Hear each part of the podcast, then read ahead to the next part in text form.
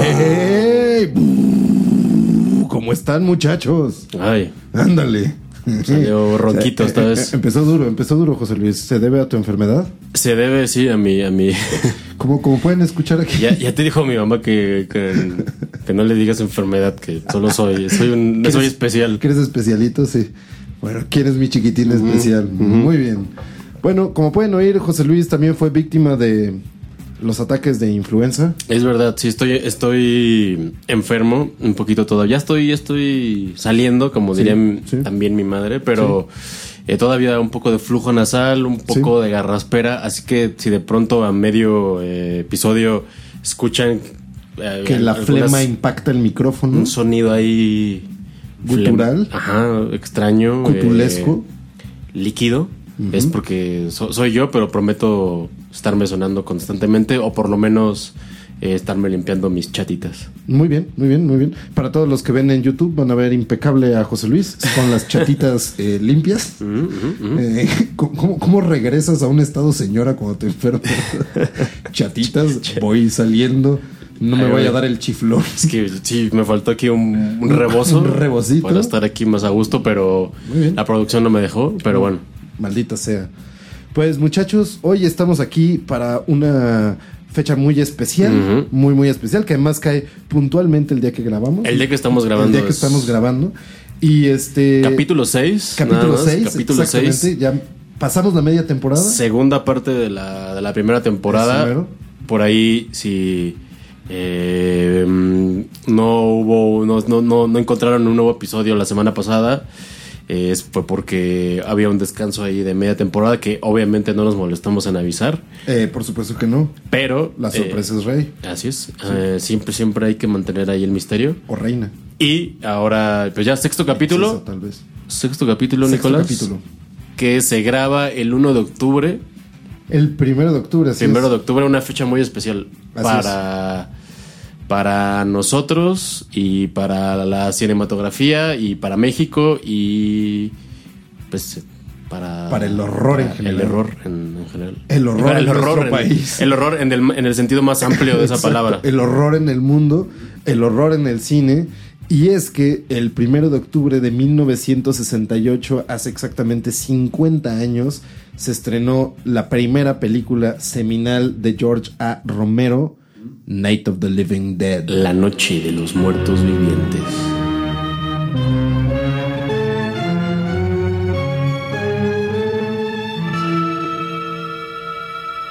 ¿Qué podemos empezar a decir de esta maldita chulada de película, José Luis? Pues nada más para empezar, justo lo que, lo que decías, 50 años, 50 años que se dice eh, pronto, se dice rápido, pero ya son 50 años de la, de la Noche de los Muertos Vivientes, una película que cambió en muchos aspectos eh, el género de, de terror. Y no solo que lo, no solo lo cambió, sino que también por ahí creó uno de los pilares que es ahora, eh, 50 años después, el- que es uno de los pilares del, del- propio género, ¿no? No solo, Claro. no solo lo cambió al- al- la forma de que se venían haciendo películas de terror hasta, hasta ya finales de los 60, sino que ahora sigue, sigue estando, si no es que, si no es que incluso más, más, eh, más latente que hace 20 años, ¿no? Ah, por supuesto, así explotó. Porque hay, hay que considerar que los zombies son el hermano chiquito de los muestros, mo- mo- de los madre santa, de los monstruos de Universal que fundaron como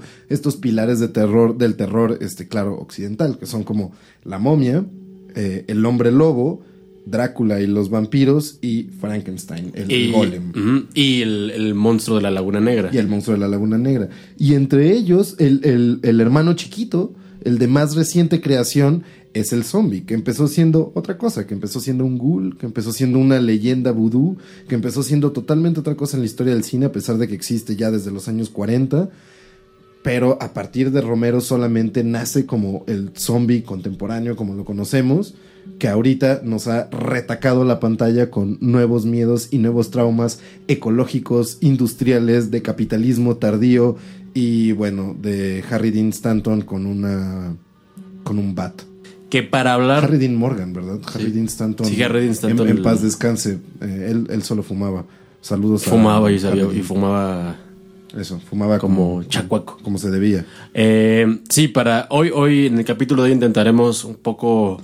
No, no responder, porque creo que, creo que ya lo justo lo que con lo que empezamos es, es bastante claro, ¿no? Porque Night of the Living Dead eh, es una película que cambió paradigmas y que sembró muchas, muchas semillas, pero más bien para un poco para recorrer ese camino y, juntos, quizás eh, tratar de, de darle el, el, peso que se merece esta película, no porque no no porque no lo tenga ya, digamos, pero sí porque 50 años es bastante tiempo y, de pronto esa, esa, esa, esa, línea se empieza a, difuminar y, creo que es, es, bueno hablar y a ver si por ahí logramos más bien eh, encontrar algún, algún, alguna joyita, algún, alguna pepita de oro que no hayamos por ahí platicado ya en nuestras en, múltiples discusiones. En nuestras múltiples discusiones y también para, para, para ustedes alguna cosa que, que, por ahí podamos, podamos encontrar. Pero, como decías, un poco para empezar y agarrar el camino.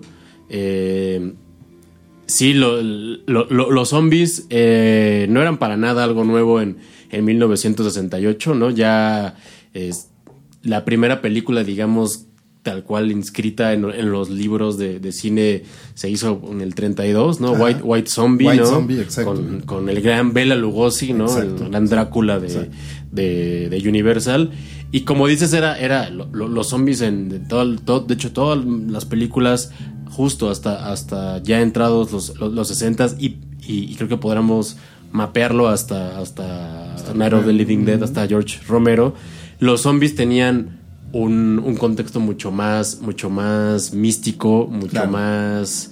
Eh, también mucho más exótico. Sí, claro, ya, eh, porque muchísimas de, estos como monstruos que nacen eh, de Universal reflejan un poco como algo que se quedó del siglo XIX, que era como el exotismo de estas tierras raras. están los perfumes vendados de la momia y como está hablando de estos exotismos que buscaban los, los, los arqueólogos del siglo XIX y Champollion descubriendo unas escrituras y la fregada con las tumbas este, con maldiciones antiguas, como la de Tutankamón y así. Y luego estaba Drácula, que era. Egipto, Transilvania. Egipto, ajá, y Transilvania, que era como esta tierra cercana, pero totalmente exótica para los europeos, que era como Rumania. Rumanía y con todas sus cosas extrañas. La, la, Europa oriental. La Europa oriental, exacto, y con todos los miedos y prejuicios que eso traía, de los gitanos y demás, ¿no? Y, en eso también entra como este miedo exótico particular al vudú y a la parte, y a la parte más tropical del vudú, que es su, su, ascendencia desde el Benín, desde el Dahomey, desde el cuerno de África hasta eh, Haití. Y como en estas tierras caribeñas llenas de como peligros negros y, y selvas y la fregada, que en donde nace también esta idea de los muertos que se reviven para seguir el mandato de algún hechicero. Sí, es todo, todo, toda esta primera parte, digamos, del cine zombie, ¿no? Que tal, cual ya era llamado así, con todas sus letras zombie, ¿no?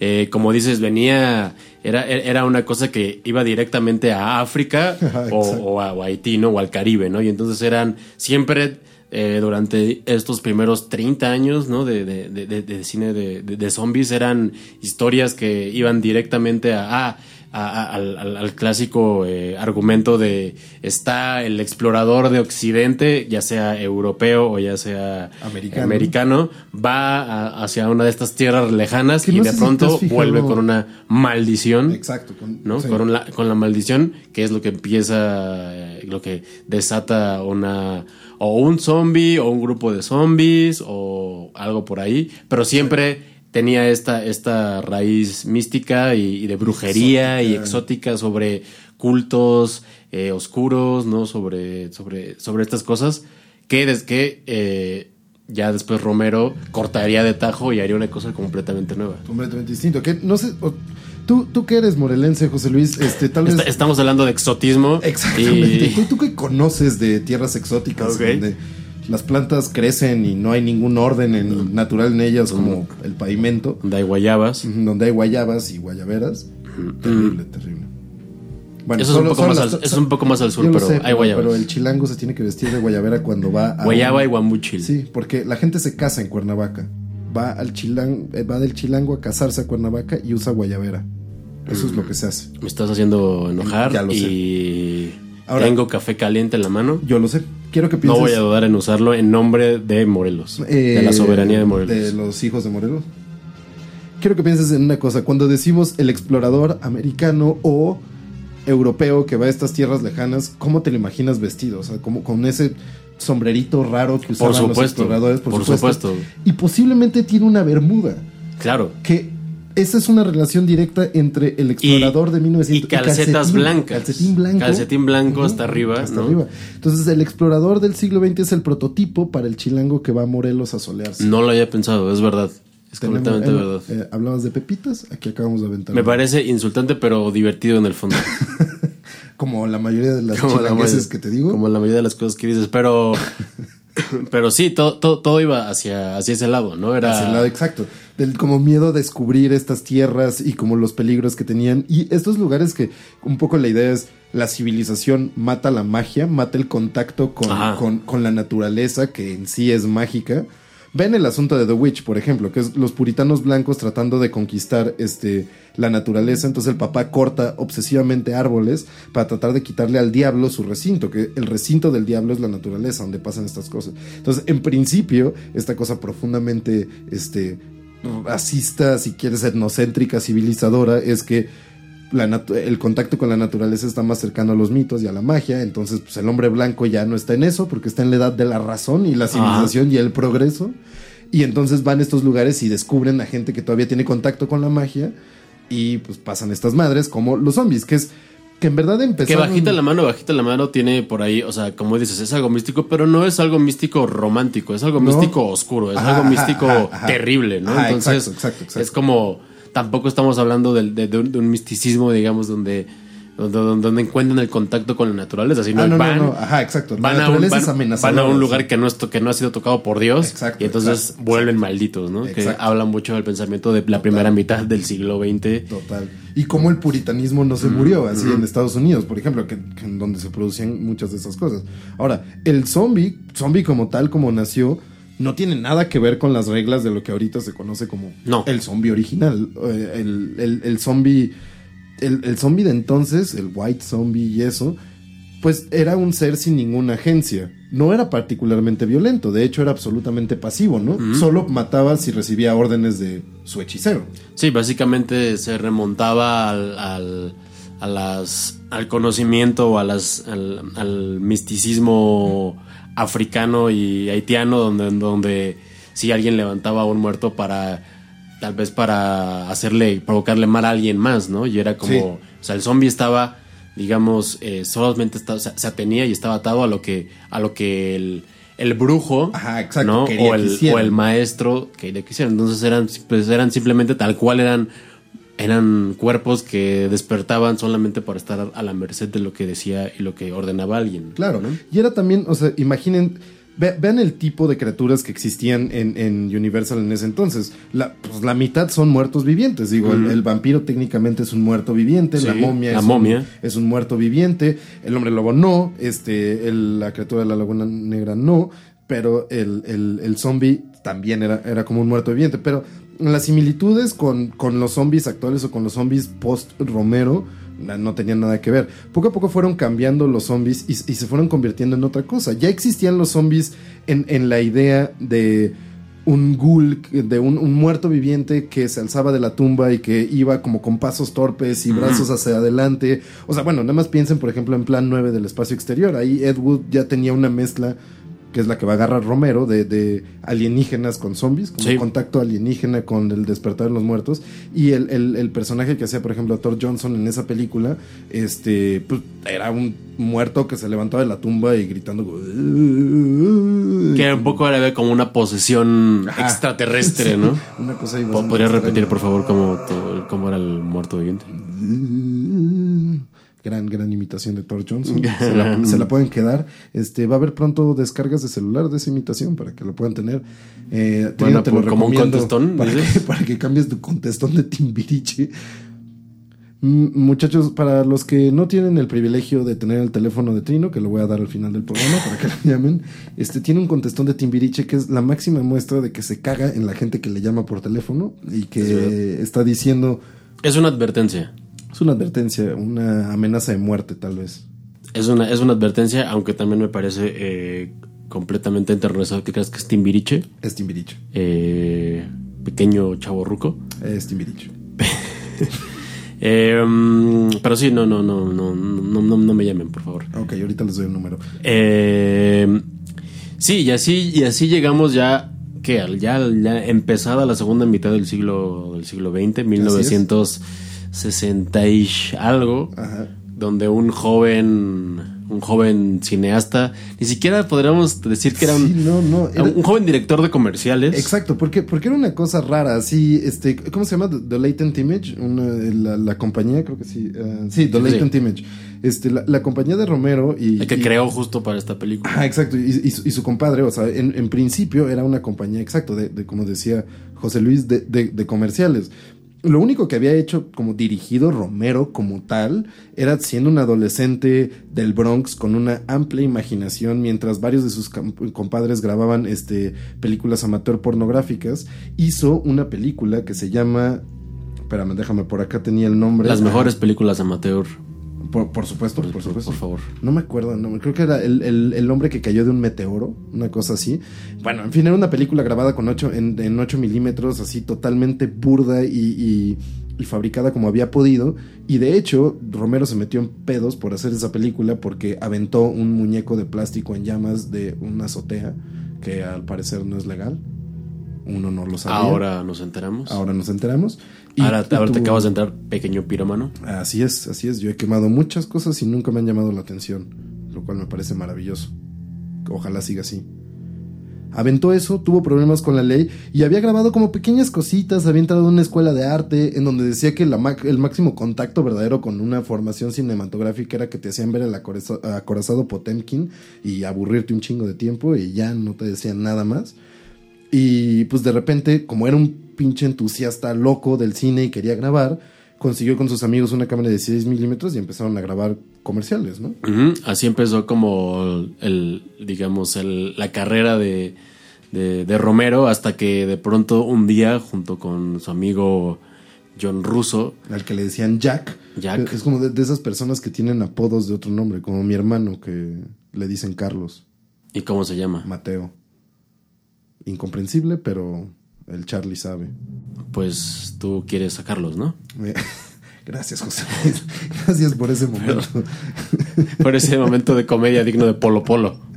Muy bien. Hasta te dice que te sonrojaras. Es- ¿Sabes Me- qué es mi, son- mi único propósito en este maldito podcast? Es sonrojarte. Ay, gracias, José Luis. Gracias. Bueno, ahora, ahora que un, un saludo para, para Carlos, que sabemos que lo quieres. Muy bien, sí, sí. Eh, así empezó Romero a escribir una historia que quería hacer Claro. con John Russo sin, la verdad, sí, sí, por, por- por lo que él describe, sin mucha idea del de, de, de- de- de cómo hacerlo. De ningún ¿no? proceso. Y, y lo único que sabían era que querían hacer una película, una película de, de terror, De género, de sí. género, ¿no? Que Tenían unas ideas raras, porque creo que tenían como esta mezcla de pensamiento que es muy, muy heredada de los años 50, de como cuando iba creciendo Romero, de, de por supuesto, de La Cosa de Otro Mundo, de 1951. Porque todo el asunto ahí era como esta mezcla rara de ciencia ficción con horror, que estaba muy presente ahí. Bueno, lo vemos también en Ed Wood y en todo como ese movimiento de esa época, y que tenían muy presente ahí, como mezcla de ciencia ficción con horror de una forma eh, diferente. Y ellos lo que hacían cuando hacían comerciales, de hecho, su compañía era considerada como una compañía que grababa. ¿Hiciste un desmadre, José Luis? ya tiró un poco de café, disculpen. Muy bien, muy bien. Digamos que es Tirando el tepache, perdón. tirando el tepache. No, eh, su compañía lo que hacía eh, para hacer comerciales y eso, bueno, lo- los comerciales que vendían eran comerciales muy baratos para gente que no tenía dinero, pero quería algo como bastante inventivo. Entonces, ah, hubo un, hubo un comercial que hicieron que fue el que les permitió tener dinero para hacer esta película, que de hecho era una imitación de Viaje Fantástico, de la película del 66, ¿se acuerdan? En donde se hacen chiquitos unos vatos y se meten adentro del cuerpo de otro vato. Suena bonito. Muy bien. Y hace, hicieron una imitación de eso como con tres varos y les pagó un contrato como de 90 mil dólares, que para esos güeyes era como El Dorado. Era, era, era mucha lana. Bueno, también habría que ver cuánto, Sí, sí. cuánto eran 90 mil Sí, o sea, 68. Seguro era un chingo de lana y para estos vatos que neta pues cobraban allí pues anuncitos de mil dólares, madres así, era mucho. Y entonces dijeron, pues qué pedo, vam- vamos a hacer un guion para un largometraje, nos gusta, estamos emocionados, este, somos chidos. La primera propuesta que hubo real sobre ese, sobre ese guion fue una idea de Russo, que Russo contaba después que trataba sobre em, unos adolescentes del espacio que iban saltando entre galaxias y galaxias y que llegaron a la Tierra para platicar con adolescentes de la Tierra y tener pequeñas aventurillas en donde desafiaban el espíritu de la autoridad de, local con una mascota que era como un glóbulo de espagueti que comía cualquier cosa que le aventaban. Ay, mira, tenemos a un Ah, productor mira. con una voz, ojalá lo hubieran podido oír, era, es la voz más sexy de, de- no, no sé, de, de varias galaxias, yo creo. Dijo que eran como más de 600 mil dólares, este, el equivalente actual de los 90 mil dólares que les pagaron por su anuncio este, que les permitió filmar esta película. Bueno, entonces, ajá, se les había ocurrido como un guion ahí medio extraño, ciencia ficcionoso, con monstruos de espagueti, más cercano a como la, eh, The Blob que, que a lo que fue la película después. Sí, ahí, ahí entra entonces el, la fascinación de, de Romero por Soy leyenda, por I Am Legend de Richard Matheson, ¿no? Que ahí es donde básicamente él dice, pues sí, me gustaba, me, me mamaba I Am Legend y básicamente pues me la chingué. Sí, ¿No? Eso que- fue- que- eso es... que básicamente lo ha dicho y Matheson lo, lo contó también muchos años después que decía como, bueno, fui al cine a ver alguna de estas mamadas que estaban pasando y de repente veo, empieza la película de, de Romero y, y en corto digo, ¿qué pedo? Alguien más adaptó Soy leyenda y nadie me dijo. ¿qué pedo? ¿Dónde están mis regalías? Y luego pregunté por ahí y me dijeron, no, no, no, o sea, no la adaptó, más bien está inspirada en. Entonces dice, pues esa es la mejor forma de chingarse mi obra y lo han hecho todos. Dice, bueno, no, no hay pedo con Romero, es un buen tipo y Ah, se lo dejo así. De hecho, alguna vez, o sea, eh, eh, Matheson dijo que no, pues que no le, no, no le parecía particularmente chida la película. De- no, no le fascinó. Pero, pero, pero su, su frase acaba con eso. Pero creo que Romero es un buen tipo. Ajá, exacto. ¿Quién sabe? ¿Quién sabe? Creo, que- creo que Romero en verdad en la industria le caía muy bien a todo mundo. Porque ves cuando, cuando, cuando falleció eh, recientemente, hace que, ¿qué fue? Hace como un año, Uno o dos años. uno o dos años, este, cuando falleció Romero, en verdad veías que toda la industria se volcaba a dar este alabanzas de él, no nada más por su importancia cinematográfica, sino eso. Entonces sí, exacto, Matheson no le molestó que, que se chingaran su leyenda. Y a, a ver, si a mí me preguntas, este, entre The Omega Man, eh, I Am Legend de Will Smith y Night of the Living Dead, este, yo pues sí me voy como a- adaptación o inspiración de, de, de I Am Legend, sí, siempre. The Ya- Last Man on Earth. The Last Man on Earth también está por ahí, claro, por supuesto. ¿Cuál? La, la Omega Man es la de Charlton Heston, ¿no? Sí, creo que sí. Como, sí, ya de ser por la época, o setentera, o sea, de ser por la época. Pero, ah, bueno, en fin, así, entre las madres de adaptaciones de, de, de I Am Legend, la, digo, la de Will Smith yo creo que me hubiera ofendido mucho más que Night of the Living Dead. Sí, bueno, qué bueno. No sé si. Eh, sí, qué bueno, qué bueno que no, que no. Que no la vio. Que no yo la yo vio. creo que sí, Matheson, yo creo que murió mucho antes. Sí, eh, and- andamos mal con las, con las, Andamos con, mal con las fechas, ¿eh? Como- Pero como, sí. pueden ver, es este. ya dijimos la fecha, es lunes, este, nos venimos despertando. Sí. José Luis anda en modo señora. Yo estoy, mira, este, eh. aspirando drogas. Eso, ese moquillo que tengo en realidad es un tributo al, al- al- al- podcast de hoy, al episodio de hoy. Sí. Estoy más muerto que vivo. Ah, y, muy bien, muy bien. y es mi, forma, mi forma de rendirle tributo a, a- a George Romero, que sí murió en 2017. Eh, sí, entonces fue hace un año, Ajá. exacto. Ajá. eh, y pues sí, y, y- y Romero tampoco tiene, no tiene empacho en, en- lo No, he dicho en varias entrevistas y decirle, a mí me gustaba esa madre, siempre me gustó. Yo era muy fan de, de, de esa novela cuando era novela A ver, dicen. Ah, mira, ahí está. Omega Man 71, Omega un Man poquito Last después. Man on Earth en 64 y la novela es del 54. Si, si vieron, si sintieron ahí una pausa es porque este, la voz de seda de nuestro productor, don Pellizquer, este, se metió a nuestro oído y nos impidió Es, seguir es el, hablando. es el que nos el que nos evita que seamos eh, idiotas con, unos tarados completos frente con, con los datos duros. Sí, frente a Eh, y sí, el, el- Romero nunca tuvo empacho en decir, sí, a mí me gustaba mucho de chavo. Y, Que es, que es una novelota, digo, a, a propósito, si algún día se la pueden encontrar o si ya la toparon, este, que el, el final no es el final chaqueto cristiano de, de, de, de la película de Will Smith, sino que es Oye, pero tiene una gran escena de un perrito. El perrito. El perrito. Conozco mejores escenas de perrito. José Luis. Eso fue una. Perdón, mamá. Eh, no, en fin, o sea, sí. Eh, la, el- el- el- la- la novela de, de Matheson acaba como eh, es este personaje que está resistiendo a esta especie de como vampiros que tomaron posesión de la tierra y que es como una nueva evolución del hombre y al final se va quedando solo, solo, solo, solo, solo hasta que él se convierte en el monstruo y se da cuenta que está cazando a un planeta que ya lo rechaza. Él es el monstruo, él es el raro, no son los zombies. La tierra como la conocemos ya no existe y al final lo acaban eh, crucificando en un acto de redención y, y de asesinar a la vieja especie para que nazca un nuevo mundo. Es algo bastante cabrón y bastante cruel y bastante intenso. Y todas estas ideas de claustrofobia dentro de una cabaña, de soledad, de aislamiento, de como miles de hordas que vienen a atacarle y eso, tienen muchísimo del imaginario que logró Matheson en su novela. Así es, así, así empezaba entonces como a, a escribirse Ese guion. el- ese, ese guion que en un principio tampoco, tampoco se llamaba eh, el- La Noche de los Muertos Vivientes, se llamaba, si no, si no me equivoco, The Night of Anubis. Se llamó, ajá, exacto. En un principio, ¿no? En un primer llamó borrador, La Noche de Anubis, ajá, que era que esta referencia al dios de la muerte Ajá. egipcio. Ajá. ¿No? Y, y- y bueno, ahí más o menos había, había, había una historia, ¿no? Que se, que se empezaba como a, a Cocinar. A, a cocinar sobre, ¿no? Hay seres que eh, Invadían. invadían, evidentemente uno eh, que volvían de la vida para amenazar al, al- al status quo de, de- de- de la, de la la tierra. tierra, mm. Eh, y bueno, por ahí se, se empezó, pero de ahí a que llegara al- a la parte final, hubo, hubo mucho camino y en realidad, en realidad, el guion no. Que, se- que terminó por ser el guion final de Night of the Living Dead, ni siquiera fue del todo el que vimos, ¿no? Y, tu- No. y tuvieron que ver muchas cosas ahí. Claro. Pero, pero bueno, Russo, John Russo y, y- y George Romero amarraron este, Claro. este, este guion de una película que al final se, se llamó The Night of the Flesh Eaters, ¿no? Exacto, la exacto. noche de los come carne, la noche de los devoradores de carne. Y luego también se llamó Flesh Eaters nada más. Flesh Eaters. Que sonaba bien chido, la neta.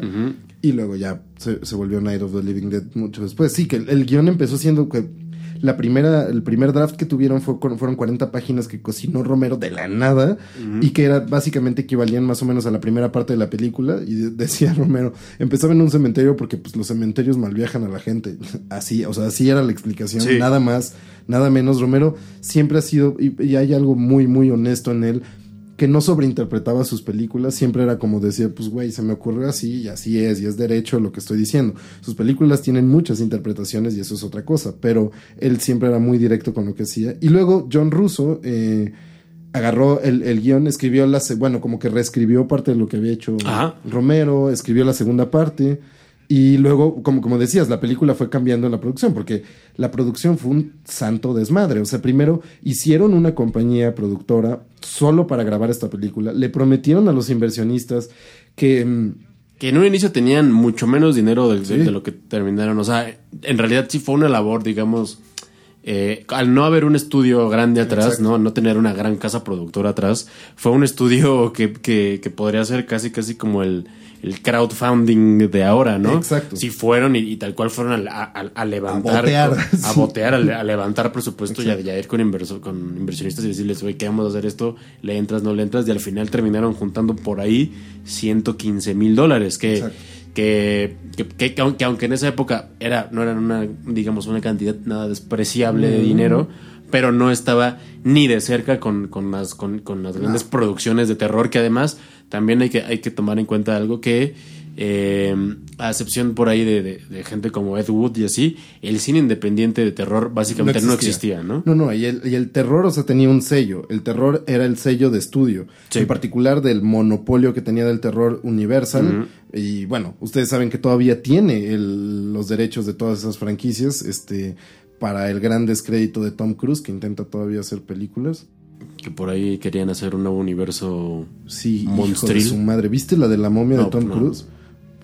si alguien está oyendo y no la ha visto, por favor hágase un favor, neta no la vea. Y, y si se encuentra un DVD, quémelo, entiérrelo. Eso no debieron hacer. Es la cosa más espantosa, a pesar de Sofía Butela, porque Sofía Butela tienes este, todo mi, mi cariño, mi admiración, eh, mi número de teléfono. También te paso el de Trino si lo quieres. no creo que me quiera llamar, la verdad. Sobre todo por mi contestón, pero. Sobre todo por Timbiriche espanta a la gente. No, bueno, pero eh, Universal tenía todos los derechos de como las grandes franquicias de horror y la gente estaba acostumbrado a ver el horror de los grandes estudios. Sí. Exacto. Ed Wood era un visionario, pero digo, fue un visionario que se volvió de culto después. En realidad la gente no le hacía mucho caso. No. No. tenía ningún éxito verdadero. No, y, y- y así digamos que ah, ya entre todas las cosas que hablaremos, también hablaremos de lo que significó que, que- que Romero hiciera una película con ese dinero, con esa cantidad de personas, porque y también... con lo que decías, con el, esquema para levantar Sí. dinero, que eso no existía. No, básicamente como decíamos, era ir a ir. Pues ahora puede sonar mucho más común. Sí, sí. ¿no? Pero sí, tal cual era ir y en, en- en un lugar donde solamente los grandes estudios hacían películas, era ir con gente a que te diera dinero, rogarles por dinero. y decirles, "Est- estamos haciendo una compañía, o sea, un- un- una compañía, un receptáculo de dinero para hacer una película, pero que se va a disolver después de hacer esta película. Entonces a los inversionistas les estaban diciendo, lo que ganemos de, de- de esta película, se los vamos a regresar inmediatamente. O sea, jamás les vamos a dar un plan de reinversión o alguna cosa así, no nos vamos a poner de locos con esta madre.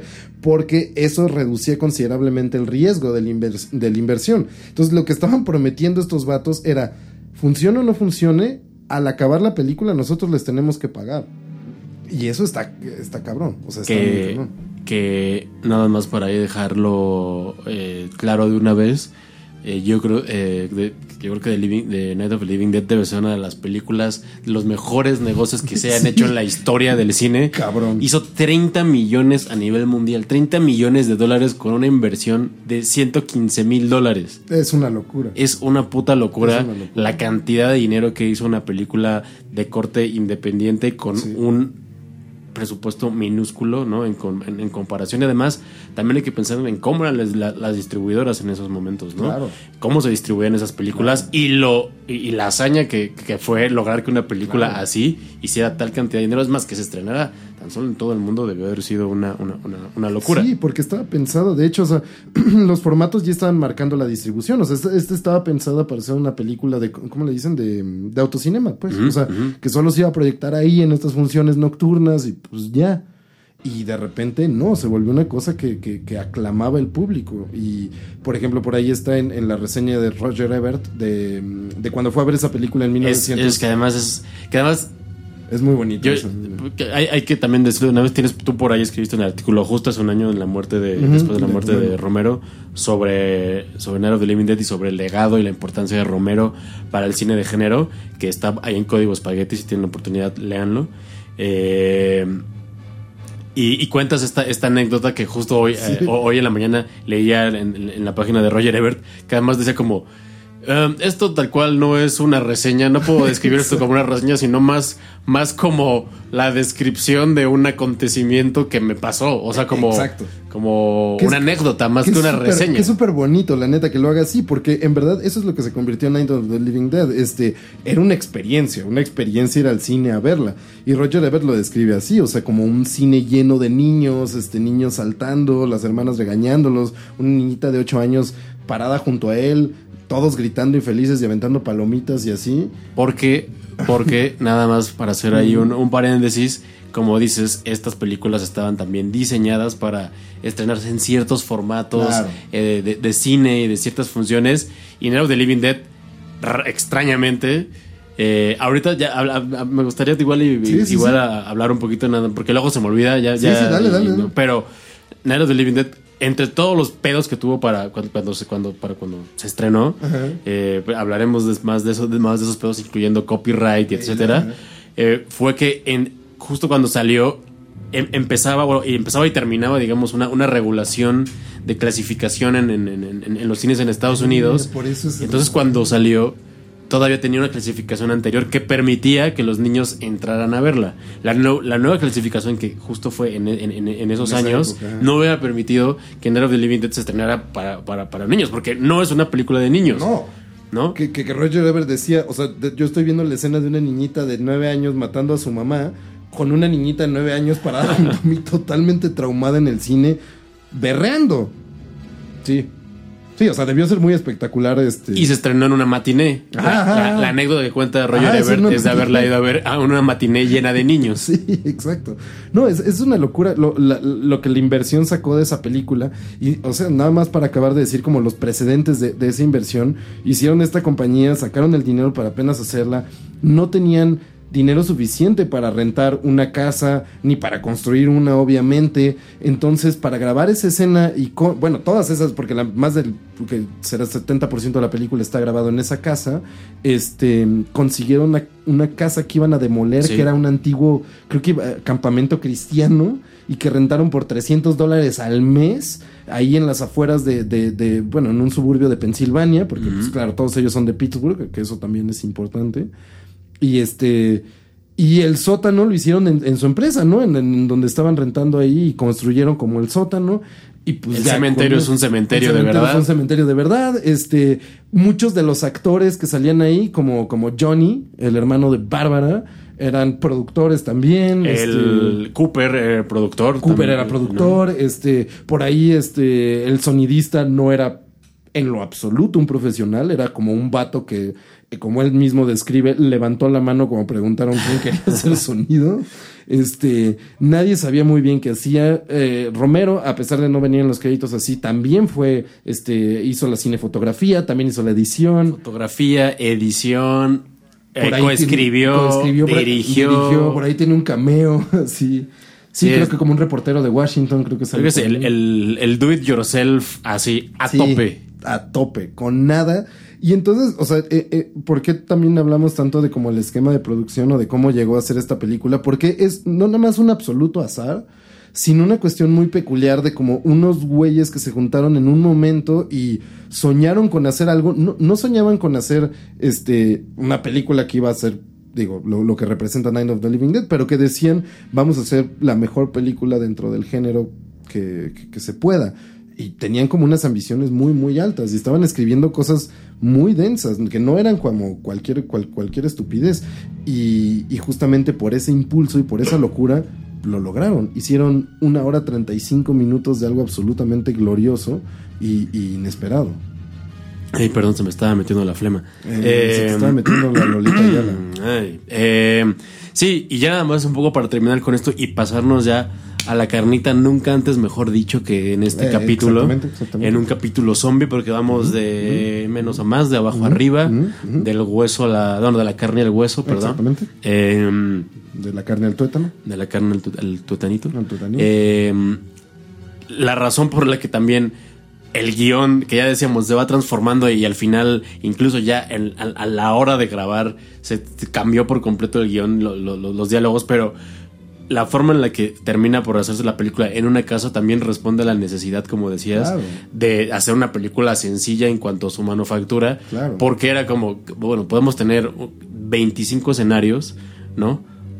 Pero no nos alcanza para hacer No eso. Entonces, por eso al final deciden que los zombies vayan a la casa, Exacto. ¿no? Y no que se vuelva un, un, un- un arranque zombie que termine por, con, con- con toda la humanidad o que veas ataques en todo Exacto. Pensilvania, sino que simplemente veas la historia de un grupo de personas atrapadas en una casa donde son rodeadas por zombies, ¿no? Y tiene que ver justo con, con la austeridad, que, claro. que de pronto hay estas cosas en las que dices la, la necesidad...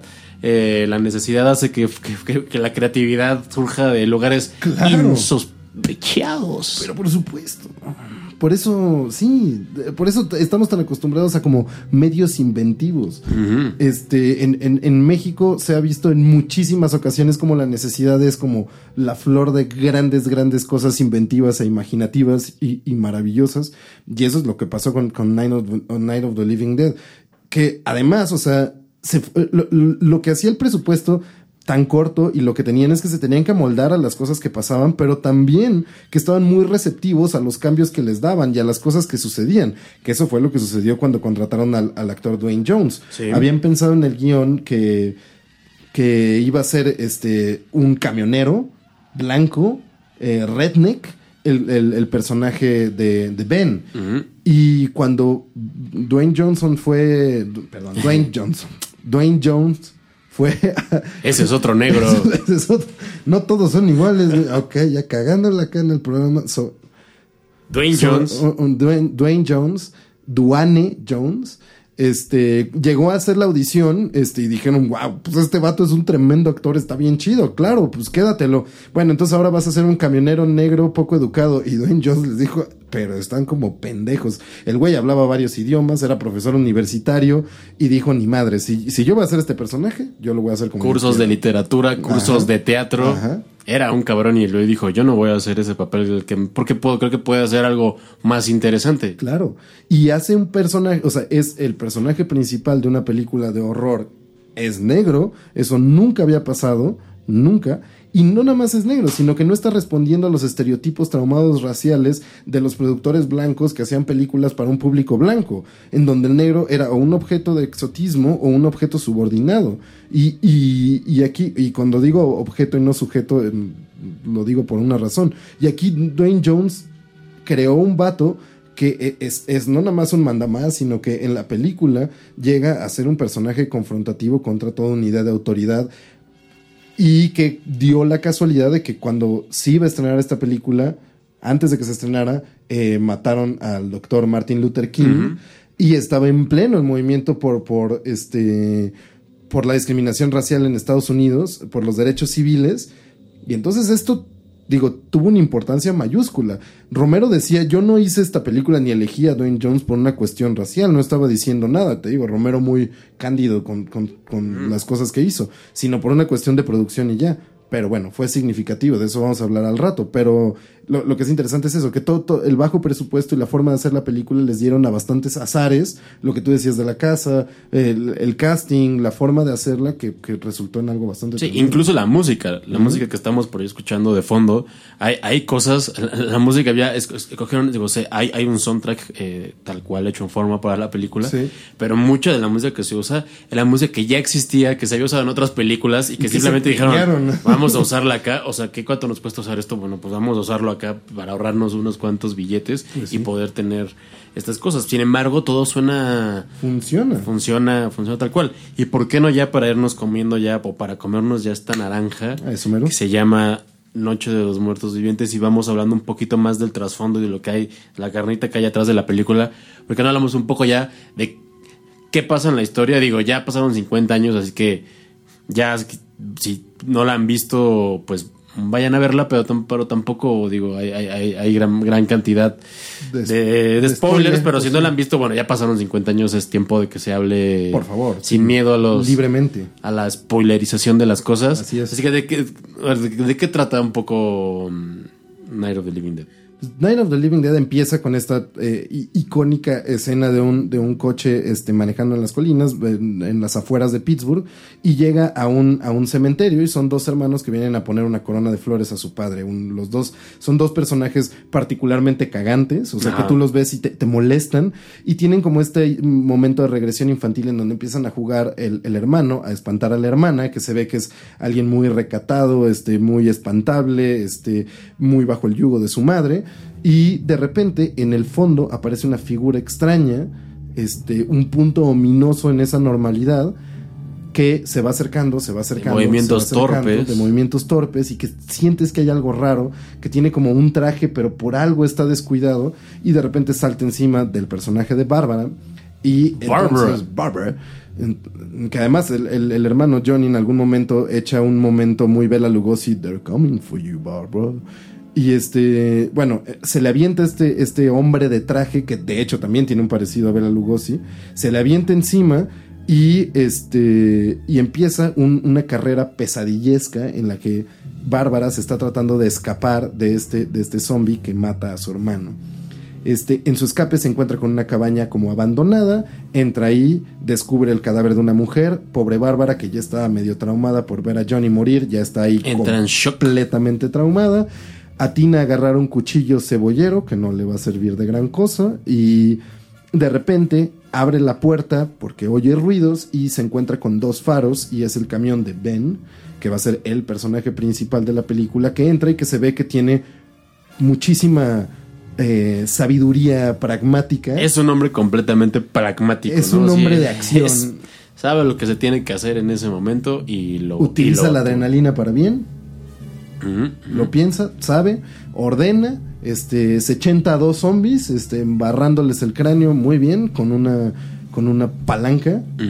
Y este, y empieza a bordar la casa. Eh, Bárbara, Avienta un sillón, había hecho un, prende un sillón, sillón y en lo, avienta ahí. Bárbara no ayuda mucho, de hecho de repente ya se pone muy mal y acaban en una escena que fue muy confrontadora para la época, en donde Bárbara le da una cachetada y Ben responde con un gancho derecho a la mandíbula de una mujer blanca, Ujú.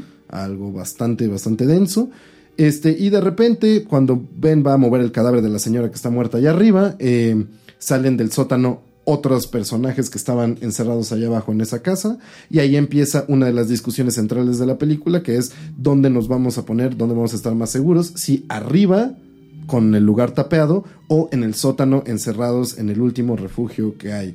La confrontación pone a dos lados este, de la historia que son básicamente los que van a importar en 1968 y van a hacer que la gente se identifique que es el hombre blanco traumado con un complejo de autoridad que está totalmente solo, sexualmente frustrado, separándose de su mujer, con una hija que no lo reconoce, eh, y el hombre joven, propositivo, lleno de ganas de acción, que prepara cócteles Molotov, que tiene un pensamiento anti-autoridad y que le está diciendo hay que siempre tener otras salidas y el otro le dice no, hay que siempre resguardarse en el lugar más seguro conservadurismo contra revolución en esta discusión sobre dónde mantenerse vivos.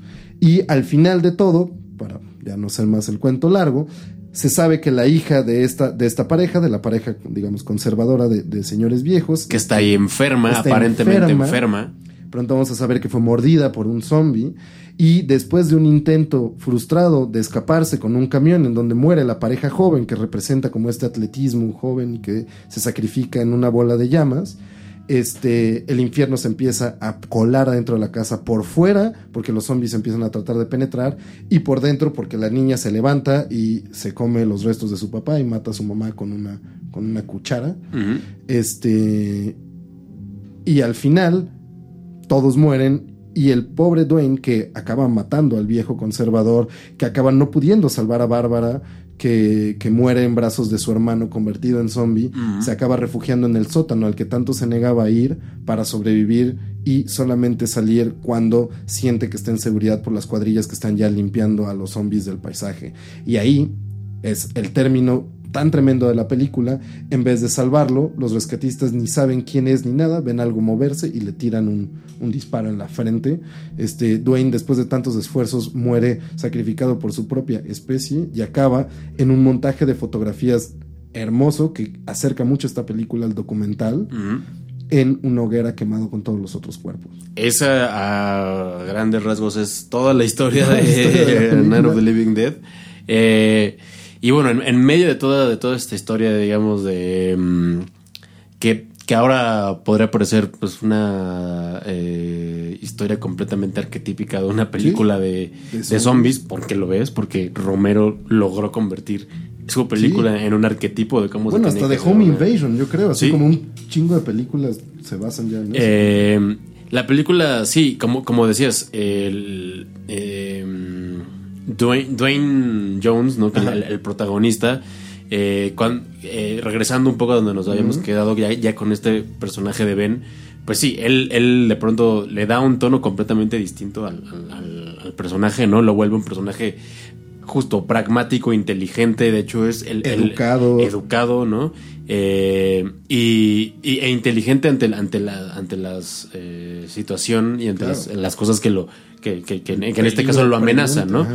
También vale decir que también muchas de las cosas que se hicieron a lo largo de la película se fueron improvisando con el con el paso de, lo- de los tiempos de, de- de los tiempos con el paso de la filmación. Claro. De hecho, eh, cuando uno lee las entrevistas que hicieron los actores, muchos dicen como gran parte de los diálogos, o sea, había un, un guion, pero ese guion nos daba casi casi nada más pie para para, para, debrayar, para saber de qué iba a ir la escena, ¿no? La, la, la parte en la que Bárbara le cuenta a Ben cuando recién llega Ben a la casa y le empieza a contar cómo mataron a su...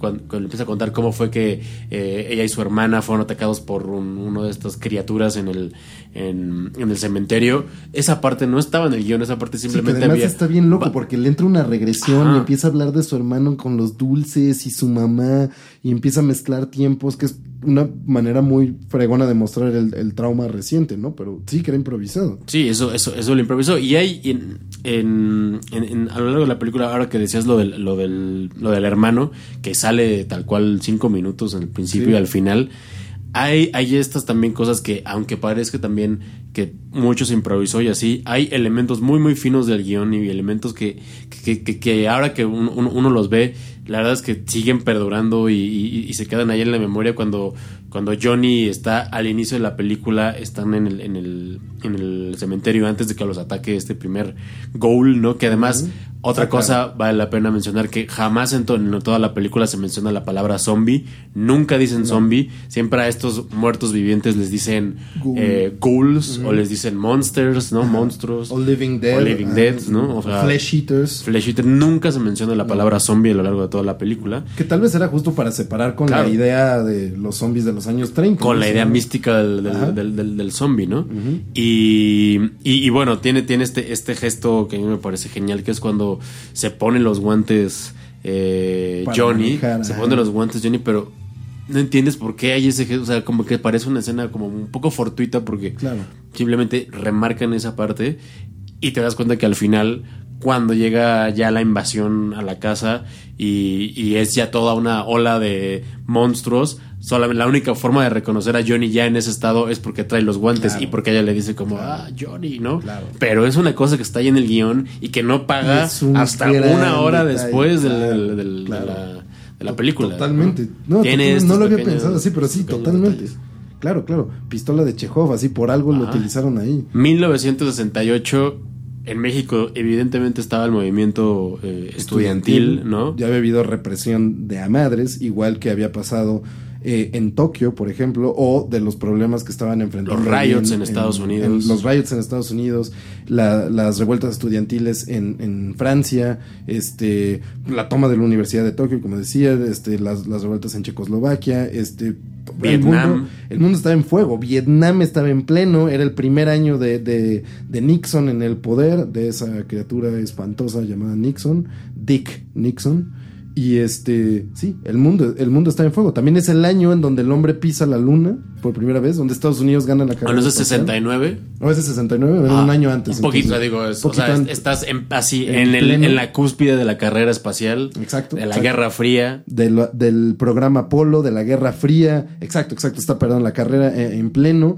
Eh, el mundo está agitado. También es el, el- el año en donde, o por ahí los años, en donde empieza a ver como televisión global, donde se transmiten por primera vez estas imágenes que se pueden ver simultáneamente en todo el mundo. Los Juegos Olímpicos de México. Están los Juegos Olímpicos de México justamente en, en- en eso, los Black Panthers levantando un puño al aire, este, el asesinato de Martin Luther King. Es, es- es un año convulso, por decirlo menos, y la película agarró algo de ese espíritu, lo quisiera o no lo quisiera este, Romero, porque básicamente como... eh, mm, Muchísimos años después, en el 2017, 2016, este Jordan Peele, cuando, eh, perdón, de 2017, cuando muere George R. Romero, Jordan Peele, el director de Get Out, dijo, puso una foto de Dwayne Jones y, y- y en, un, en Twitter y puso abajo, este, Romero lo empezó todo.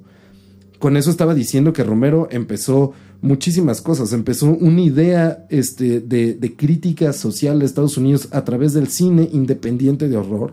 Inició el cine independiente de horror como tal. Inició la posibilidad de decir que el cine independiente de horror podía ser un negocio, que podía funcionar. Este, y inició también una crítica racial enorme a través del cine de terror inició muchísimas cosas que después, claro, los herederos de eso serían 50 años después Get Out, por ejemplo, entre muchísimas otras películas. Pero sí, era un año convulso de revoluciones y esta también tiene este espíritu revoltoso. Sí, como dices, es, eh, es imposible despegar todo este contexto social y político de la película, aunque ya Romero dijo que había algunas, había ciertamente algunas cosas, pero que no tenía, digamos, una intención Claro.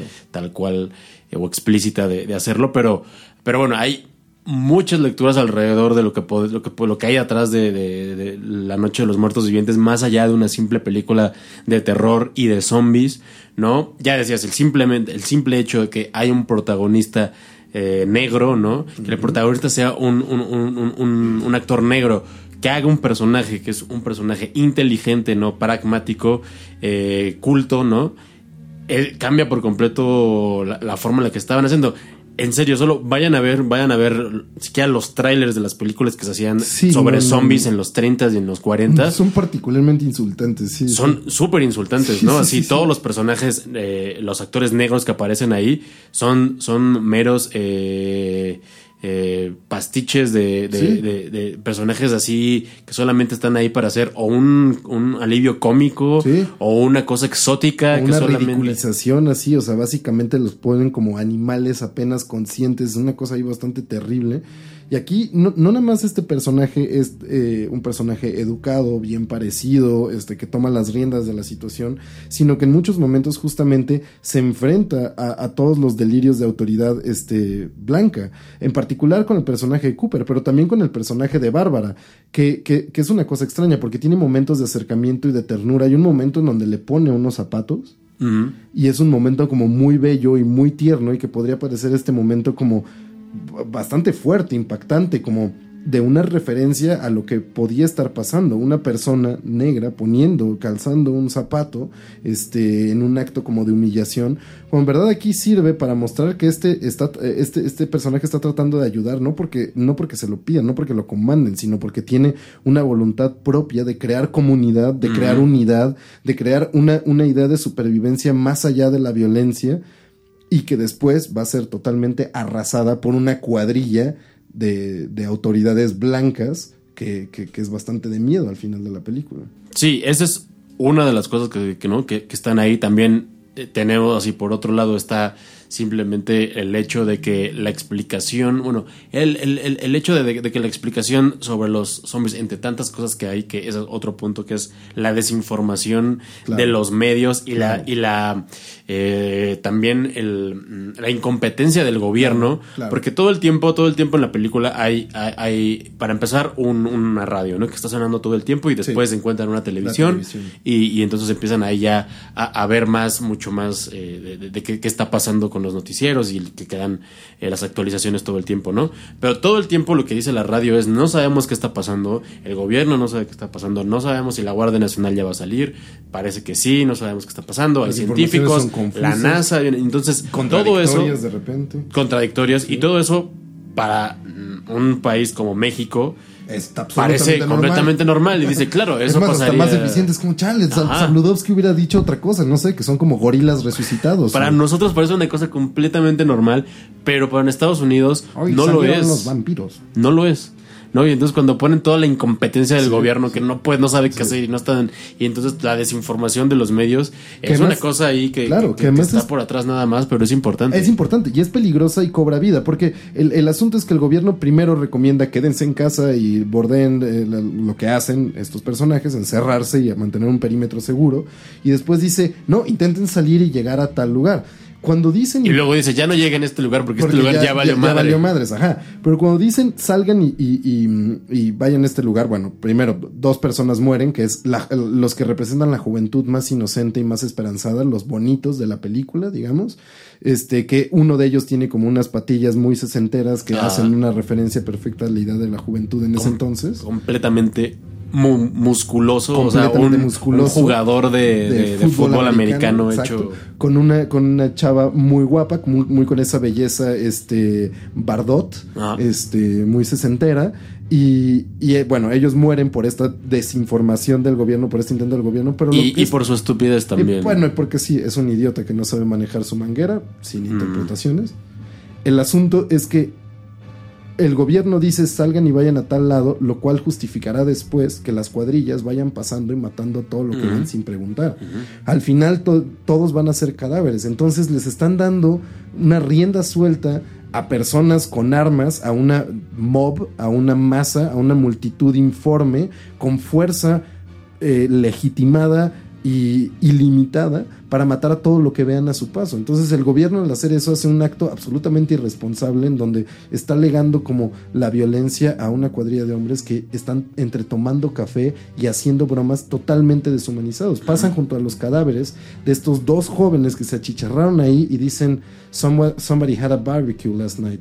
O sea, eh, se están mofando de, de, los cuerpos calcinados de los dos jóvenes que mató el gobierno con esa misma desinformación que les da poder total.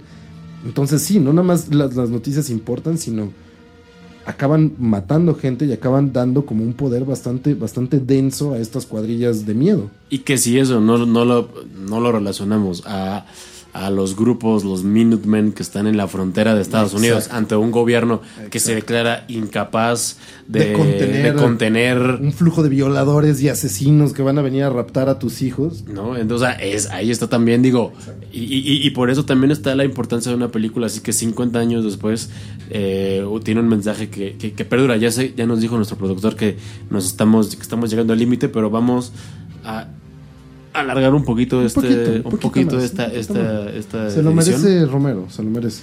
Em, pero sí eso ahí está ahí está como hay un mensaje claro hacia la autoridad un mensaje no como de em, en, el que Romero pone perfectamente bien eh, dibujada la línea entre quiénes son los otros que en este caso son los, los, zombies, ¿no? Y quiénes son, quiénes son, quiénes somos nosotros, ¿no? Los humanos.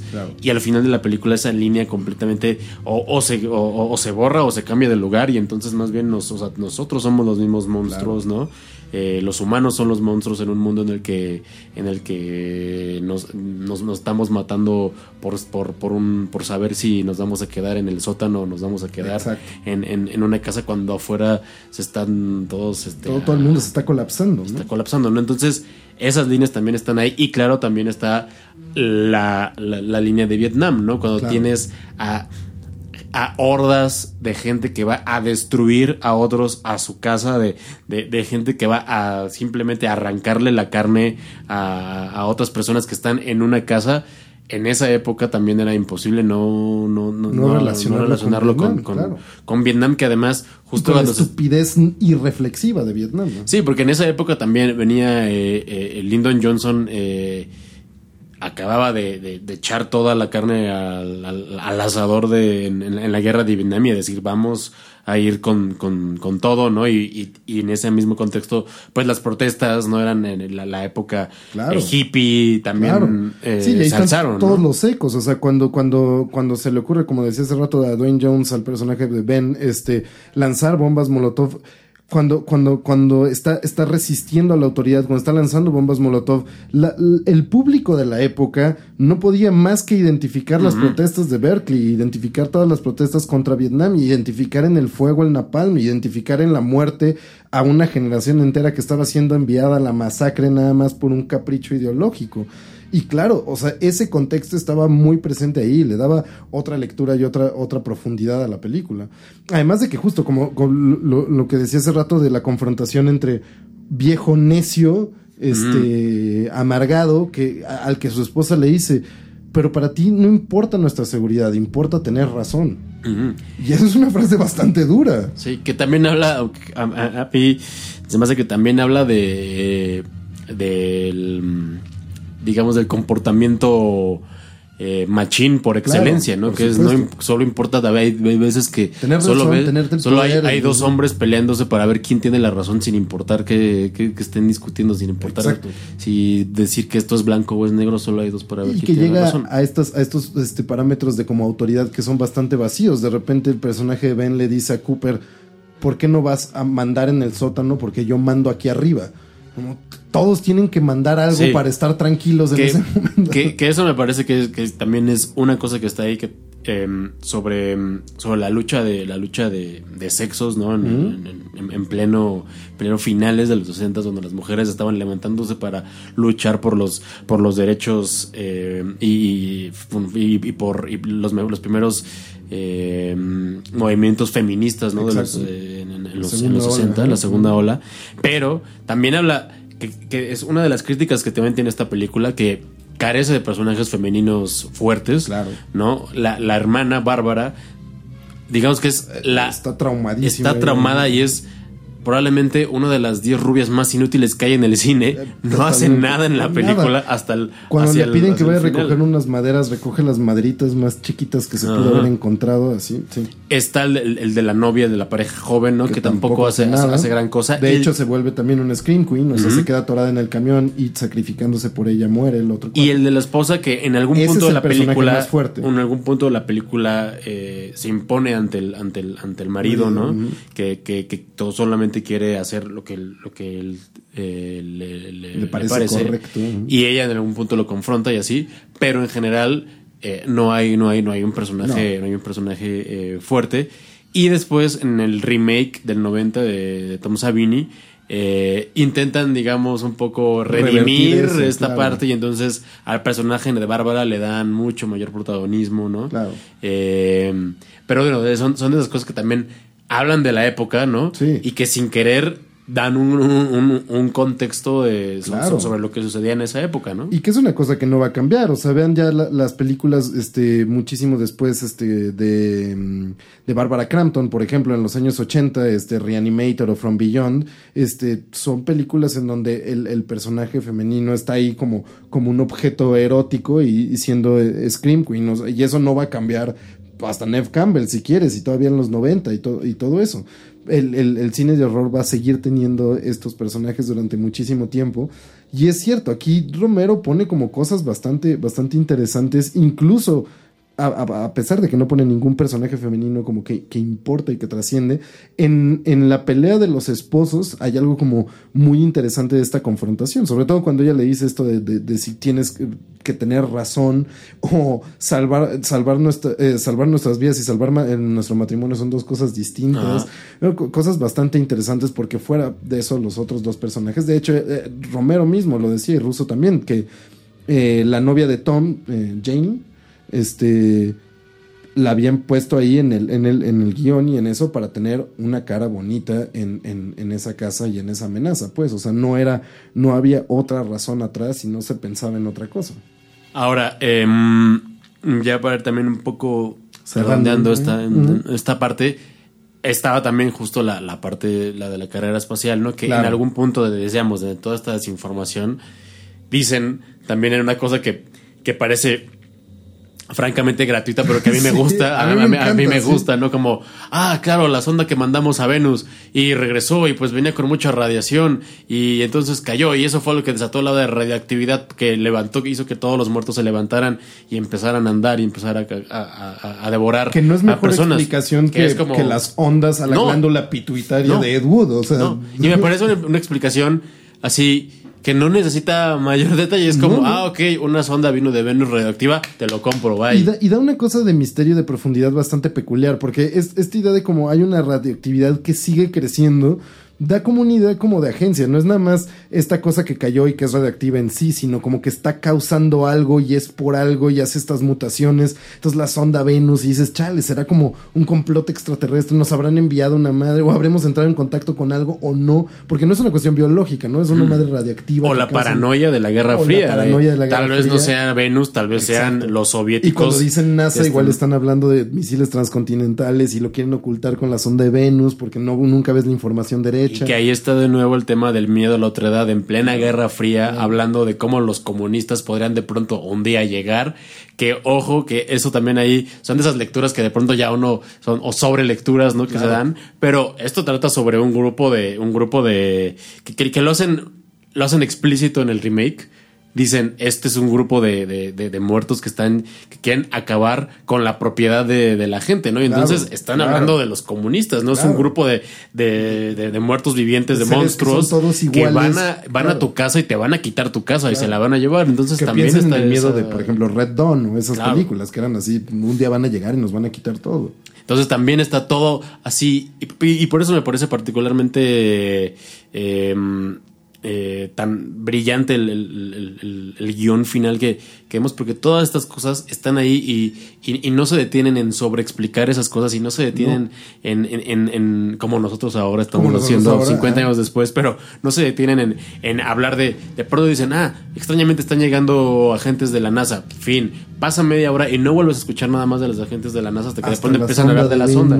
Y ese tipo de detalles que se empiezan a amarrar, lo de los guantes, todas esas cosas me parece que de pronto se amarran y cuajan también en de- cuajan también dentro de su misma sencillez, pues, ¿no? Y eso lo que lo hace una, una película sencilla y genial en muchos aspectos, no solamente en su en su hechura, en su manufactura, sino también al final en su mensaje y en el trasfondo que tiene la película. Sí, claro, que era como nada más un último detalle de eso de la carrera espacial, la cosa que decía por ahí en el artículo ese que, que publicamos hace un año, que tiene, tiene como estos detallitos en donde puedes mm, neta interpretar, que, que- que eso es el chiste. La, la interpretación solo se puede dar en un texto que es lo suficientemente abierto para que te deje meter tu, tu debraye.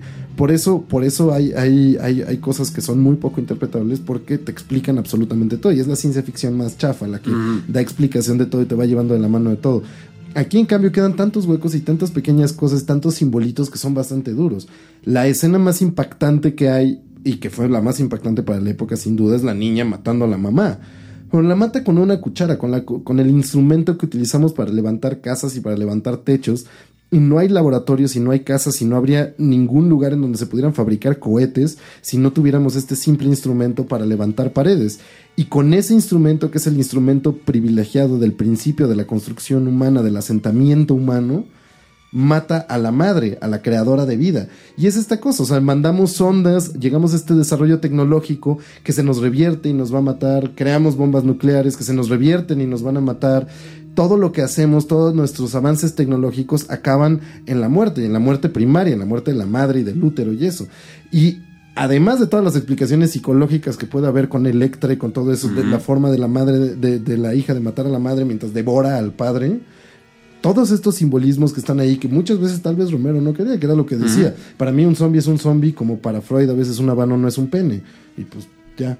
No, pero están todos esos símbolos ahí para que debrayemos sobre esta película. Y están todos estos contextos ahí para que debrayemos sobre esa película. Y en estos 50 años que han pasado, no hemos parado de pensar en esta película, de reinterpretarla, de volver a darle vueltas, de intentar cambiar sus finales para ver cómo qué podemos sacar de eso. Y aún así sigue siendo la versión más perfecta de sí misma que, que, va a haber. Y tal vez una de las versiones más perfectas de una película de zombies jamás. Algo como irreplicable y maravilloso en su, en su sencillez y capacidad interpretativa. Y antes ya nada más de pasar a la, a la- última parte, que es la parte del legado y lo que nos dejó eh, eh, la película, hay, un, hay una cosa que no, no podemos dejar de eh, sin hablar, que es la parte gráfica, que, que ya hacemos claro, 50 años después puede parecernos como ah, una película pues que podría pasarse en una matiné. Sí, sí, sí, ¿no? sí, sí. Que, que- que- que hay cosas mucho más terribles que, que un niño podría ver en un video de, en, en Facebook. Eh, es verdad, es verdad. Pero- o, o- o, por ejemplo, ajá, exacto, como el miedo a Alex Intec, que, que tenía miedo que sus hijos vieran Exacto. videos de reggaetón,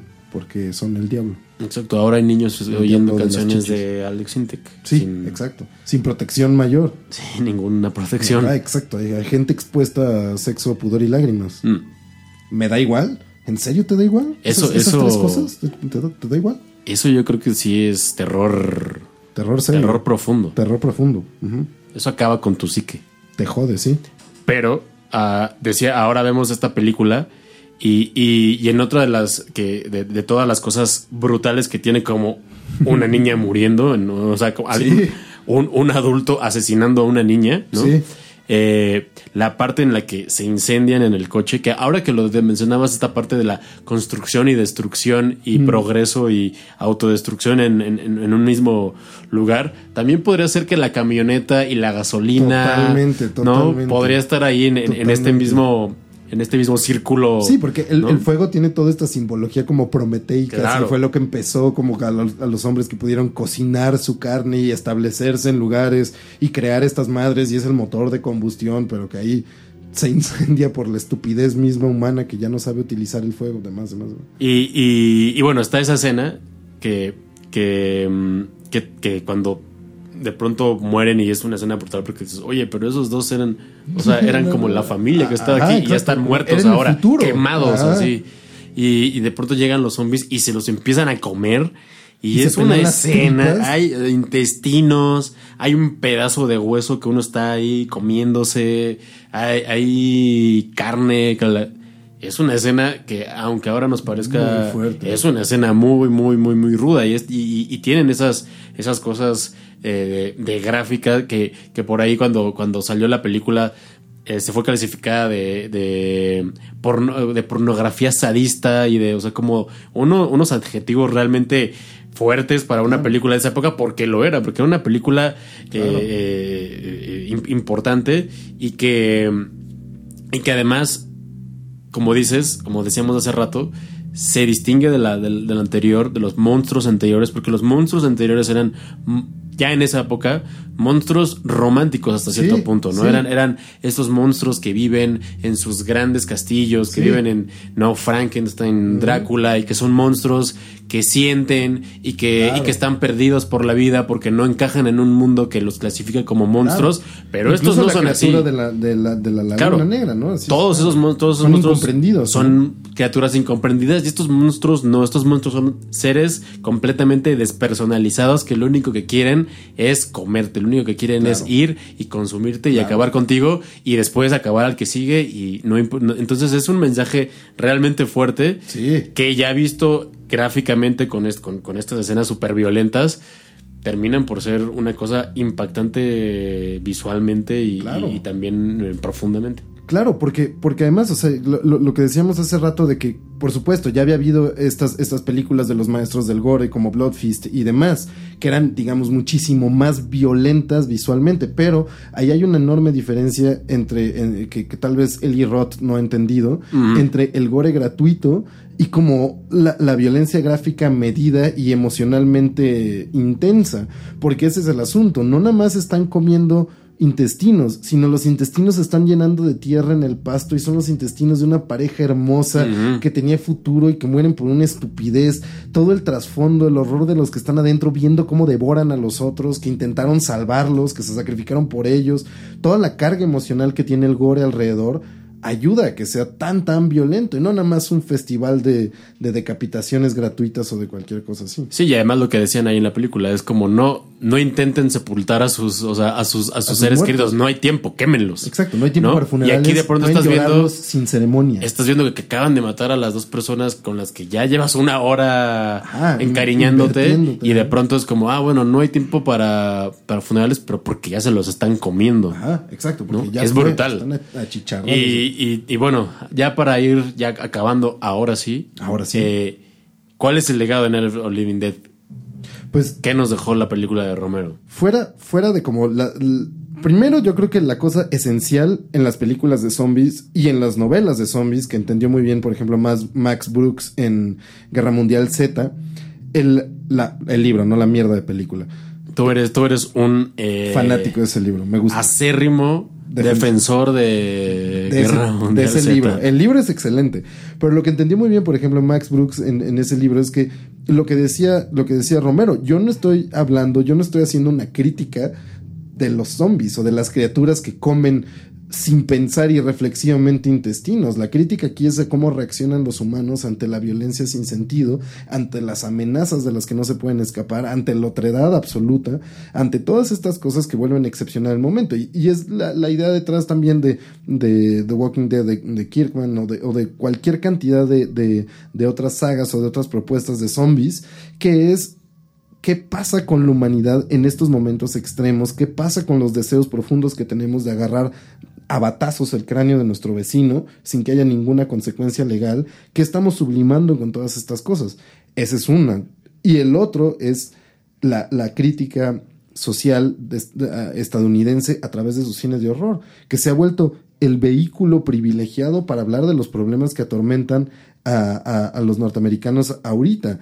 Desde, desde, y lo pueden ver, o sea, en The Witch, este, eh, It Follows, Don't Breathe, Get Out, todas son películas de una enorme, enorme profundidad crítica hacia, la sociedad americana y hacia sus más eh, encarnados valores, a través del horror independiente, como si este género fuera la única forma de poder decir algo con tanta certeza y con tanta violencia y con tanto impacto en un mundo que ya se acostumbró a los esquemas narrativos repetitivos de Hollywood. Y que algo, algo que em, ahora que, que decía sobre la, despersonalización de estos, de estos monstruos que genera digamos, una nueva ola de, cine de terror, ¿no? Con los zombies específicamente. Pero sí, también habla de cómo al despersonalizar a nuestros enemigos nos despersonalizamos nosotros mismos, ¿no? Claro. De cómo ese final donde llegan todos con toda esta banda de, con, de gente con pistolas disparando a quien se le ponga enfrente. Un gran tiro, muchachos. ¿no? Es exactamente lo mismo, ¿no? Si despersonalizas a los rusos, te estás despersonalizando a ti mismo y estás volviéndote lo mismo, ¿no? Te estás sí, Si los vietnamitas son animales en la jungla, los exterminas con fuego, así. Tírale napalm. Y, y, y, y, ya hablando del género, lo que sí, lo, que inauguró ahí eh, em, eh, George Romero no fue el cine de zombies, ya decíamos, sino fue ese cine de zombies, ¿no? El cine de zombies brutal, el cine de zombies gore, el cine de zombies eh, fuerte, el cine de zombies crítico. Claustrofóbico. Claustrofóbico, ¿no? El cine de zombies también en masa, no sé. Claro, el, El, cine de zombies marabunta, ¿no? Después haría Dawn of the Dead, que para mí es la mejor película de, de Romero eh, del, de, zombies, ¿no? Con el eh, Ken probablemente que por ahí con Ken Fury, que tú lo entrevistaste. Tenemos una entrevista por ahí que hicimos ahí el Trino y yo, y, que está, está interesante, véanla, porque también habla de la importancia de, Dwayne Jones y de los personajes negros de, en el cine de Romero. Por ahí está esa entrevista, y que a pesar de lo que diga Romero, también otro protagonista negro en otra película de mm, zombies, Ken claro. ¿no? Diez años después. Diez años después. hace Dawn of the Dead. Y después, eh, en el 72, me parece, hace Day of the Dead, que también es una, una cosa genial que para mí esa es la trilogía de, muchos años después Romero siguió haciendo eh, recuperando Unas o regresó o regresó. Una peor que la que la anterior me parece. ya, ya, ya, la de found footage ya es una cosa terrible. Este Land of the Dead todas esas cosas que ni siquiera me gustaría contarlas dentro de, de, de, esta serie de, Romero. de Romero. Pero Night of the Living Dead Dawn of the, Dawn of the Living Dead y Day Day of the Dead. Day of the Dead eh, son una cosa. Dawn of the Dead y Day of the Dead son una cosa brutal. Cada una con una crítica ahí por abajo, con una, una, crítica ahí permeada por el cine de horror, pero una crítica al consumismo, por ejemplo, en Dawn of the Dead, una crítica a la guerra y al militarismo en Day of the Dead, que hablan de un, de un, de un, de un director que tal vez sin querer serlo se convierte en un cine de autor y, eh, eh, perdón, se convierte en sus películas en, cine de autor y que además generó y creó una cantidad, o sea, creó un, o sea, básicamente, les digo, no creo el género de, de, zombies, pero generó, creó el género que actualmente conocemos como el género de zombies. 50 años después seguimos viendo las mismas, los mismos eh, elementos, elementos de el, zombie que, es caníbal, claro, ¿no? el, tiro al cerebro, el golpe al cerebro, el tiro al cerebro, ¿no? Aquí todavía no veíamos e, e, esta cosa de comer cerebros, no, no, no, no, estaba aquí todavía, pero básicamente están los elementos, que, ¿no? que conocemos. Y los zombies se han vuelto tal vez eh, con, con, diferentes desarrollos y planteamientos de ciencia ficción, se han vuelto eh, más torpes más imbéciles, menos ágiles, con un pensamiento menos colectivo, porque en, Night of the Living Dead todavía los, los zombies este, rompen los, los faros del coche, por ejemplo. lo rompen con rocas. Con rocas, o sea, todavía tienen ahí como un pensamiento colectivo mucho más ordenado y eso. Los zombies van a ir cambiando, pero los elementos básicos del zombie original Romero este, siguen ahí y siguen dando de, siguen alimentando pesadillas en el mismo sentido y en el mismo sentido crítico. Day of the Dead introduce el elemento del zombie que piensa, del zombie que razona, ¿no? y, y, como dices, hemos visto así una cantidad, o sea, Robert Kirkman los... O sea, ha llegado a, a la televisión, a los cómics, a los videojuegos. A venderlo hasta el cansancio. A venderlo hasta el cansancio. Después, el mismo Romero con The, con The Crazies hace, digamos, o, o un, un- nuevo camino para que, que es el de los infectados, ¿no? Que podremos ahí poner a 28 días después. Exacto. Entonces, realmente Romero hizo una cosa que, que del, del- de la que ah, desde hace 10, 15 años más o menos La volvió a explotar. Sí, claro, ha estado impregnadísima ¿no? de eso. Volvió a explotar e incluso de un género que, que, que, de pronto empezó a, a volverse autorreflexivo, Autorreferente, claro, autorreferente. sí, claro. Shaun of the Dead. Claro, ¿no? claro, Eh, exacto, exacto. Zombieland. Zombieland. ¿no? Exacto. Entonces, Sí, totalmente. Y, y como en el 68, que fue una época álgida en donde había muchos cuestionamientos y donde había este ambiente de, creatividad, de revuelta y de, con- de, de contestar la autoridad, de responderle a la autoridad, cuando vean, como, como ha pasado últimamente, una propagación de nuevo de películas de zombies, pregúntense a qué responde, porque el legado de Romero es que cada vez que veamos una película de zombies es porque algo en el mundo nos está inquietando profundamente y algo queremos o tenemos miedo de que despierte.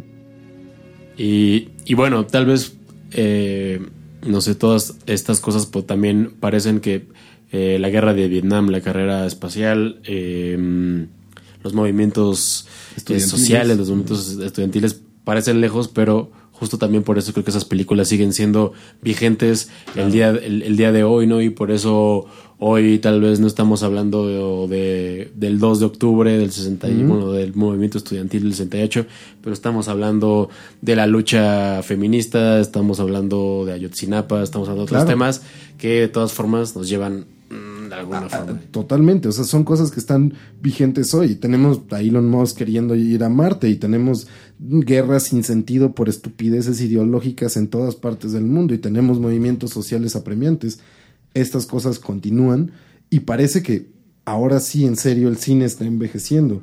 Porque el cine cada vez tiene más tiempo como forma de arte y ahorita ya estamos celebrando películas que son profundamente influenciables para, para, para una cultura pop contemporánea y que cumplen medio siglo. Lo cual está cabrón. ¿Qué más, mi Nicolás? ¿Qué Pues más, yo mi creo Nico? que necesitamos justificar la papa, José Luis. Yo creo que sí, ya escuché por ahí un suspiro del maestro Pellicer, que esa es nuestro cue para ir a un corte comercial. porque sin nuestros patrocinadores pues no seríamos nada. No sabemos nada. Gracias.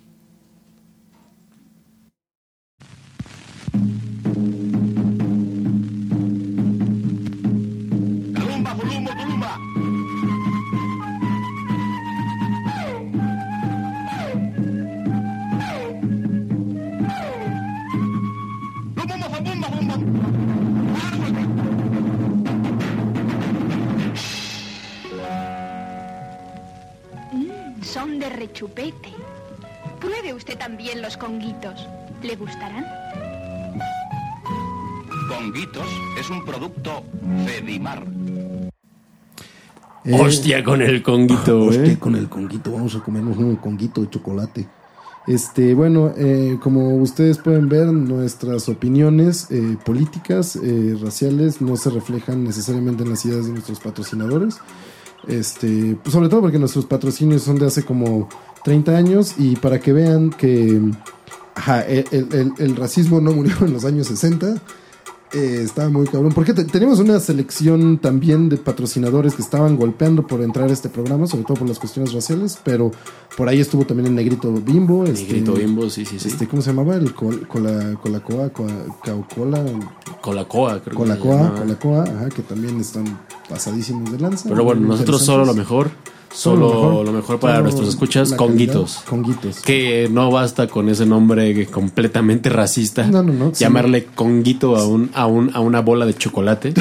a una bola de chocolate con pies, Ajá. sino que poner eh, una caricatura de una- unas bolitas de chocolate en la selva eh, presuntamente africana, siendo comidos por manos blancas, al son de una idealización extraña de lo que sonaría un, un En- Congo tribal. En, en, en Congo, en el Congo belga, Congo Wongo, Congo Wongo. Congo Wongo, Congo Wongo. Si no saben de qué estamos hablando, vamos a poner el link a ese comercial, que nunca, nunca ponemos los, los links Ah, a los ese comerciales. es un error, lo vamos a hacer, ya lo vamos a hacer, lo prometemos y este para que lo vean. Y pues antes de irnos, José Luis, tú tenías una muy particular este, Es como la recomendación. décima vez que decimos antes ya vamos a acabar. Sí, lo ya- último. Ya sé, ya sé, ya sé. es un vicio que tenemos. Pobre pellicer, así está mal vibradísimo. Te así. vamos a invitar Te- una, una buena torta de milanesa. Te queremos, pellicer. Torta de pulpo. Torta Ya- de pulpo. Ya, que las andabas presumiendo Torta de pulpo. Muy bien. La recomendación de la ¿Qué vas a recomendar esta semana? La recomendación de la semana, eh, pues una película, otra película de, de zombies para ser redundantes. Claro. ¿No? Porque me gusta ser redundante, me También gusta. polémica. Polémica, una película polémica, eh, Dead Girl, del 2008, me parece. 2008, ajá. Eh, una, una, una película Sí, que 2008. básicamente de lo que habla es eh, un grupo, una película adolescente además, que Night of the Living Dead, dentro de todo podríamos eh, clasificar como una película adolescente. Sí, los, sí, tiene los algo de eso. protagonistas. Digo, antes, Sí. antes era más, eh, se llegaba a la, a la adolescencia, a la, a la adultez más temprano. Entonces, sí, sí, claro. No, y además los actores que hacían de adolescentes tenían 40 años. Entonces, sí. O sea, Eh, es- eso de poner adolescentes siendo adolescentes en el cine es algo No es algo bastante nuevo. Ajá. Sí. Eh, y bueno, Dead Girl habla básicamente de un grupo de adolescentes que de pronto llegan a un lugar abandonado y en el sótano encuentran una, una mujer amarrada, una mujer sometida eh, y descubren de pronto que es un, Un zombie. zombie, ¿no? que es un muerto viviente que no tiene ninguna clase de, digamos, de humanidad, Eh, más que el mero... Ni de el- pudor, ni de. más que el mero eh, em, envase que, que, que- Claro. que- que la guarda, ¿no? Pero no es, no, no es humana ya. Y entonces ahí es una película que reflexiona sobre qué es lo humano y, y en, dónde, en, en dónde está la línea entre la humanidad y la monstruosidad cuando te encuentras con una cosa que aparen- en apariencia no es humana y que en apariencia podrías tú tener contacto con, con, con, con, ese monstruo, como dices, sin ninguna repercusión, porque Exacto. entonces pues si, son monstruos, pues uno puede hacer lo que sea y uno puede Que ese es el- el- ir por la calle disparándole a esos Exacto. monstruos sin ningún remordimiento y sin ninguna, ni- sin, deja ya tú lo moral, sin ninguna repercusión. Sí, sí, policía, que lo que sea. Que, que parte de eso es el cine de zombies. Mostrar qué tanto el humano está cerca de, de- de ser un animal. Y de ser un animal, de, de ser un lobo para el hombre. el- y, y- y de matar, al, al- de matar, de violar, de robar, de, aprovecharse de todo. Sí se quitan las leyes este, que mantienen a la sociedad más o menos unida. Y si se quita este, la, la humanidad de por medio, digo, aún más. Ahora es interesante que en el camino de las películas de zombies pocas veces se ha explotado como esta beta sexual de, Mm. de- de- del zombie. Y, eso, y eso es tremendamente interesante y tremendamente brutal. Y muestra también eso, como deseos masturbatorios masculinos de, de dominación y de. Y de y, y terribles, ¿no? De, de- de violación, de sometimiento y eso que, que- que se tienen que mostrar como una cosa totalmente de horror, pues, y que, y que está ahí siempre presente, pues, que no podemos obviar que es una cosa como pasada y que no existe, porque es una cosa presente y que existe y que vemos todo el tiempo. Sí, yo creo que Dead Girl es una película incomprendida. Digo, no, no se dejen llevar por las bajas calificaciones en Rotten Tomatoes. Por favor, no muchachos, se si dejen son llevar- amorosos del género, no pueden hacer eso. No se dejen llevar por las pocas estrellas que tiene. Bueno, creo que ni MDB tiene más estrellas, pero es una película independiente, una película muy pequeña, una película que pasó por varios festivales, que, que fue tildada de, de, digamos, de- de misógina por varios, varios críticos, ¿no?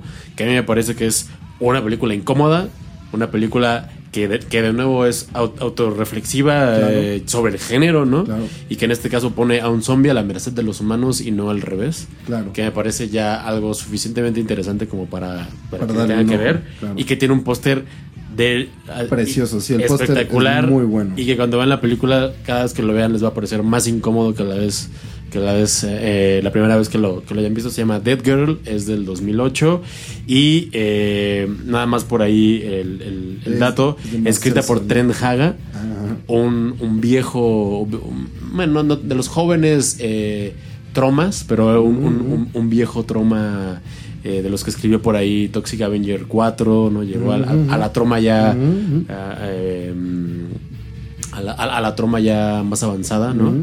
Y que justo me parece que, que también tiene que ver eh, esta película que está escrita por alguien que sabe cómo hacer una película de horror con cinco pesos en la bolsa y Claro. que sabe cómo hacer una película de terror con nada más que un guion y tus amigos, ¿no? Que básicamente era lo que pasó con, con George Romero en, en, en 1968. Entonces me parece que por ahí también tiene muchas similitudes o algunas similitudes con, con lo que pasó en Night of the Living Dead. Así que veanla, es Dead Girl y por ahí también pues lo dejaremos por ahí algún link para el tráiler o algo que vean. Claro. Eh, pues nada más, Minico, este fue el episodio 6. El episodio 6. De color hormiga. El siguiente, que va a ser bastante traumático. Y pues ya búsquenos, estamos en YouTube si quieren ver nuestras preciosas caras bien bonitas.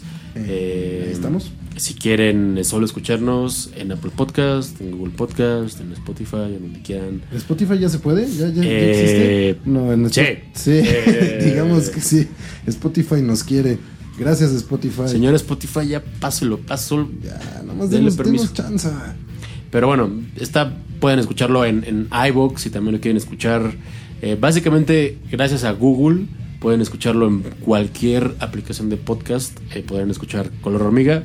Ahí está, solo búsquenlo como Color Hormiga y suscríbanse. No olviden también, si lo ven en YouTube, suscríbanse a- al canal de YouTube de Código Spaghetti para que les lleguen las notificaciones. Y ya, gracias al buen maestro, al maestro paciente Pellicer. Gracias, maestro Pellicer. Este, eres, eres Ah. el amor con voz de seda. Y también a. ¿A quién más? Este, vamos a agradecemos a, a John, A John, Al buen John Esther, a Gil, a Val, Gil, que se hace cargo de la edición a de Val, este. que, que de nos la- edita, que nos nos edita. siempre anda viendo las hermosas caritas. Y, y bueno, podremos seguir hablando más para que Pellicer se enoje un poquito más, pero ya, es todo. Sí, estaría bien. Ya te vamos a liberar, Pellicer. Nada más una última cosa. Este, adiós y cuídense mucho.